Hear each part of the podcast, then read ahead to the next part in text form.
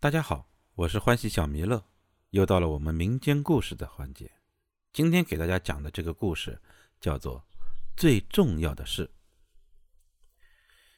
话说这个小白啊，他是个职场新人，应聘到一家私企去做这个老板的助理。老板叫牛总，他的老婆胡姐也在公司任职。不久之后啊，这个小白就发现牛总是个气管炎。还听说这个老板的助理这个岗位啊，人换得很勤，就不知道啥原因。他只能提醒自己努力工作。这一天，牛总说第二天要带小白去出差，让他去准备一下。小白立刻忙活起来，订机票、订酒店、整理资料。小白忙完后，别人早下班了，他一扭头，发现牛总的办公室的灯还亮着。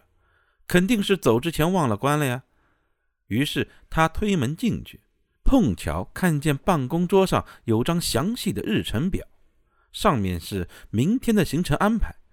估计是刘总出门的时候忘记拿了，这不是真表现的机会吗？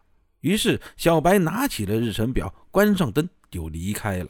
第二天一早，小白随着刘总去机场，车上。小白汇报完情况，正想从包里掏出这个日程表，刘总冷不防说了句：“在你之前，那个助理其实也挺好的，就是不太懂规矩，经常不打招呼就进我办公室。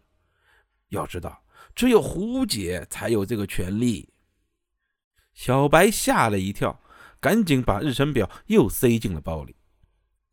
两人一下飞机，刘总的手机就响了。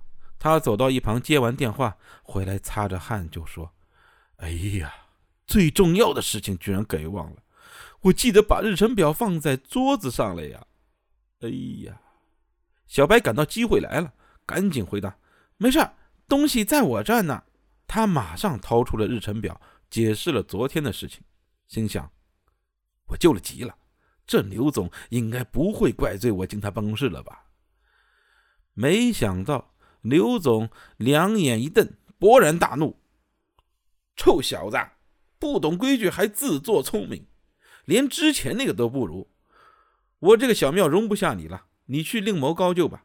我的日程表都是一式两份的，你拿的这份是我专门放在办公桌上给胡姐的，好让她来查岗。